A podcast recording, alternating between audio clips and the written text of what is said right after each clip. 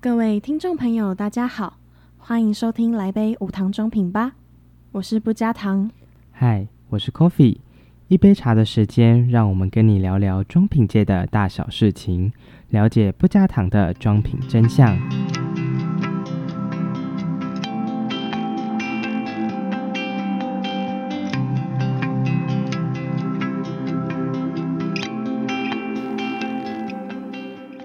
哎哎，Coffee，嘿、怎样？那个圣诞节快到了耶。嘿啊，十啊十二月嘛，十二月，对啊，那我们这集上的时候是十二月了嘛？就是十 二月啦。对，圣诞节快到了，嗯那我们我们系上的人、身边的朋友啊，很多人对都开始因应圣诞节而染 头发。我很期待有人可以染成红色的。吧，就是我们班的人发也奇怪的发色那么多，我们班我们班蛮多很奇特的头发，有紫色诶，然后又有什嗯么蓝色吗？对，好像好像都是同，就是那一两个人。对，都都是同几个人，哎、很酷，我觉得对，勇于创新与挑战。真的。那那个系上，等一下为什么？ 我现在脑袋有点宕机。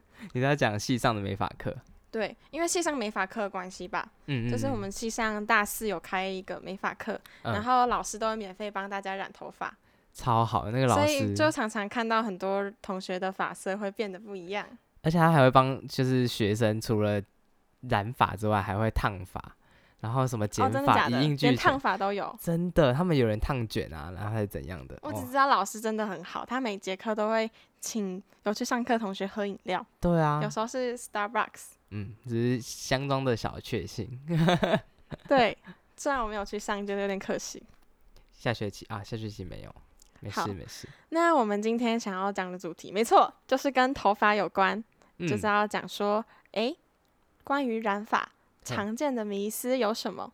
哦，好，那我们在讲之前啊，所以大家先认识头发的结构到底是什么。嗯，对，所以头发的结构呢，其实分成三个组织，分分成三层，大家可以把它想象成有点像呃洋葱一样，一层一层的。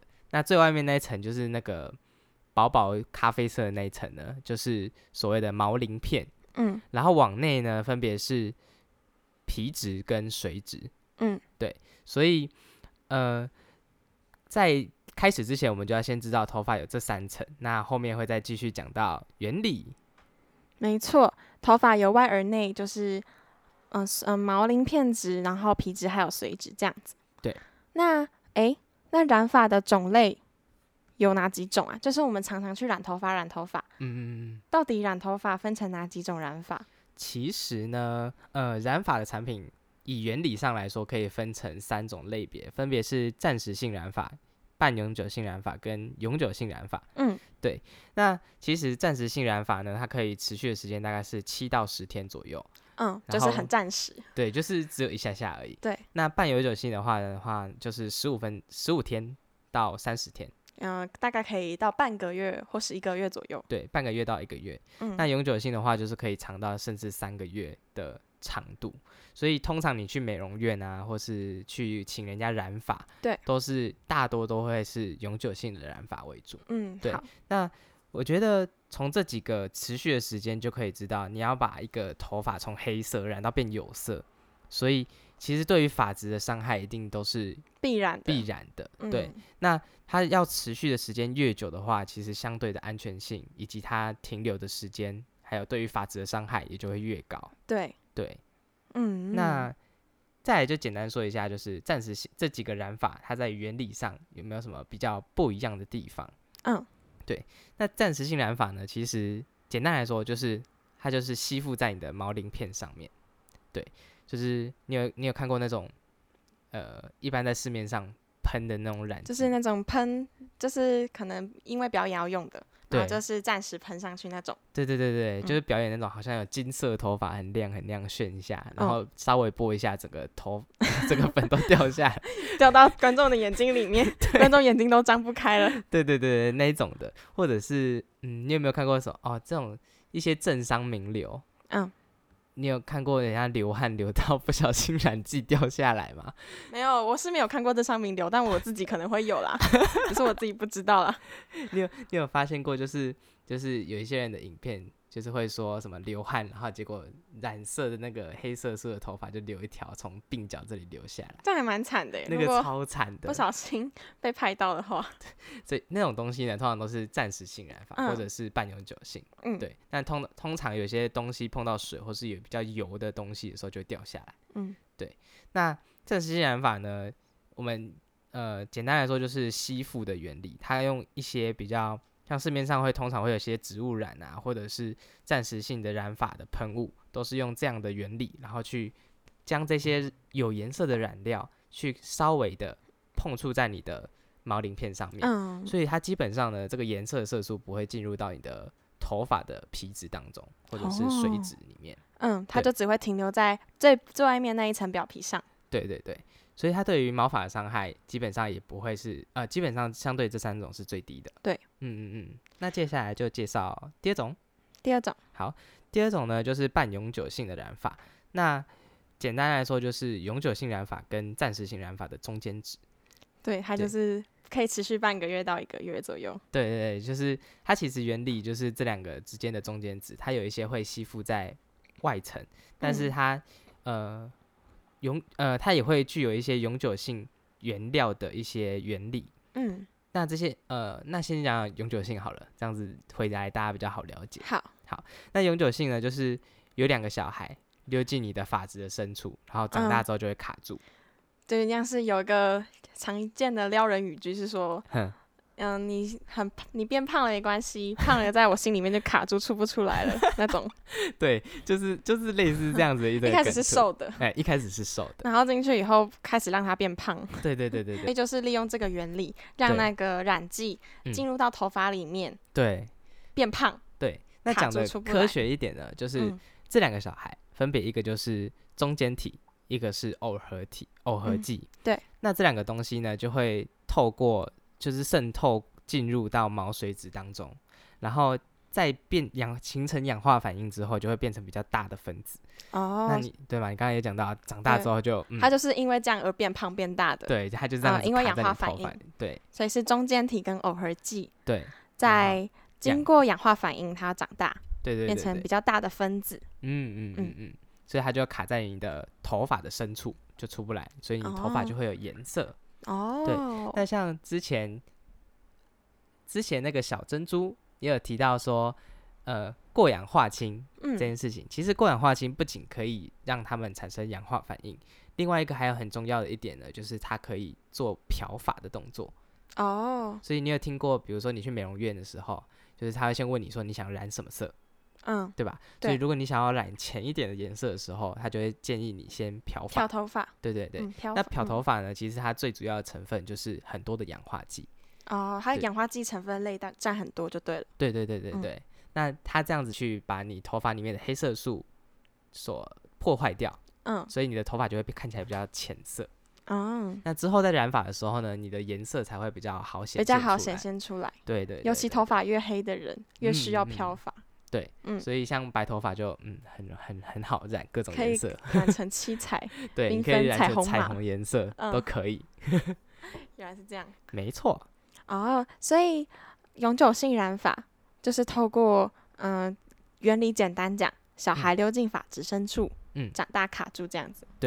没嗯错，那在过程中也会使用碱性跟氧化性比较强的成分，对所以对于伤啊发质的伤害是比较大的。对，所以这些东西，有些人对于某些比较强的氧化剂或者什么东西有敏感性，所以对于头皮会有一点点的刺激。嗯但是不过，我觉得通常很多人都是染，不会到染到发根，所以基本上对于头皮的影响不一定真的会碰触到。嗯，对，所以不用太担心。哦，那市面上通常会有，大家都说啊、呃染发剂是由两剂组成的，两个剂型组成的。嗯嗯那他嗯们分别是哪两剂啊？呃，分别就是第一季呢，里面就是会含有很多的染料。嗯，就是我们刚刚有讲到两个小孩，就是那两个小孩会住在第一季里面。哦，对，那第二季呢，主要就是会以氧化剂成分为主。哦，对，所以它大部分有一些呃厂商都会比较添加像是过氧化氢之类的东西。嗯嗯嗯，好，那这些染发剂啊，是不是真的有致癌性啊？哦，这个其实是在网络上很多人在讨论的这件事情。对，很多人在讨论。对，就是常常有人讲到 PPD，就是啊对苯二胺，对对对对，对好，就是对苯二胺的会导致膀胱癌的文章，或者嗯是长期染发会得到肝硬化啊，容易诱导膀胱炎等等的这种类似的嗯文章有很多。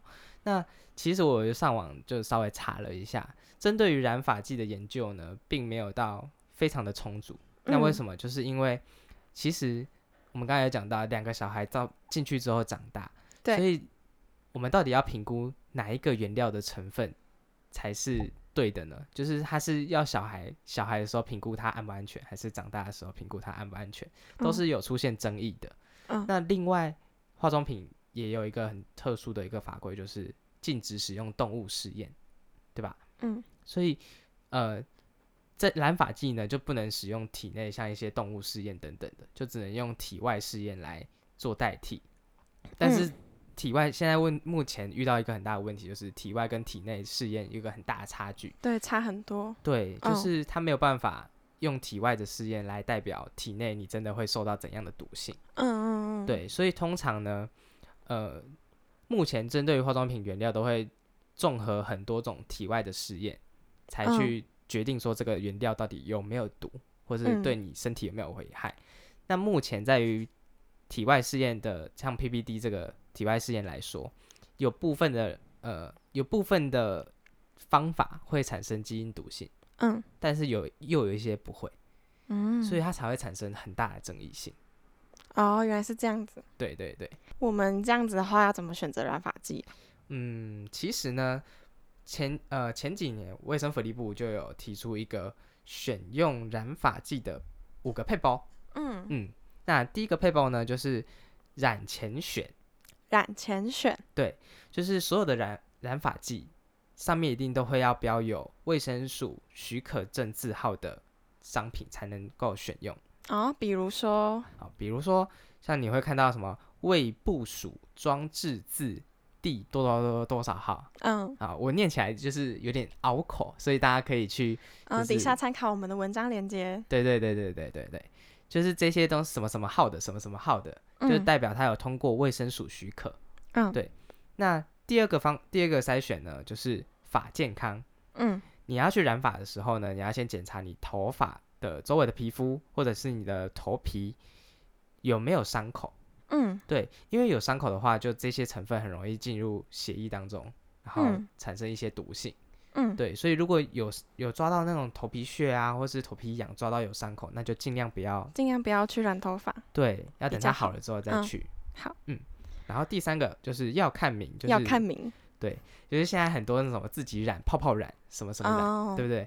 就是这种自己在呃使用的这些染发产品呢，你要详读它的使用方法，因嗯为可能会有一些不一样，会产生怎样的情形也说不嗯定，所以要看清楚。然后最后呢，就是安全染第四个，嗯，安全染。要正确的使用它，然后不要用洗发的方式进行染发。哦，就是有些会标榜说，哎，你可以洗头发的时候顺便一起染头发，对，这种千万不行。其实就是就等于说你的染剂一定会碰到你的头皮，那一定嗯会势必会造成一些危害。嗯，对，所以嗯要小心，不能用洗发的方式进行染发。嗯那最后一个就是全注意，就是要注意染后你的皮肤状况。你如果皮肤有一些红肿啊，或是有一点疹子出现，那就要记啊得去看皮肤科医师。 对，对，好，那我们帮这个五个 paper 做一个，我帮他做一个口诀。我发现他第一个字全部加起来是“染发要安全没错，其实它就藏在里面”，。对，就藏在里面。如果把第一个字全部抓出来，那“染发要安全”第一个步骤是染，嗯染前选，嗯，选前要记得去看它有没有写卫生署装字号，哒哒哒哒哒。对对对对对对，没错，好，染发要安全。第二个是发，嗯，第二个是发健康，没错，那要记得去观察，就是皮肤身上有没有头发身上有没有皮肤病，对，或者伤口。嗯那嗯嗯有伤口的话，千万不要在这时候染头发，嗯嗯嗯，染发要健要安全。那第三个是药嘛，没药错，就是要去详读说它的使用方法跟注意事项。嗯嗯嗯，染发要安全，第四个是安，安就是安全，所以你要不能用洗头发的方式进行染发，嗯嗯嗯，最后一个是全，啊，要之后去密切注意有没有过敏或是什么发炎的情况。哇塞，你们完全就是快背起来了哎！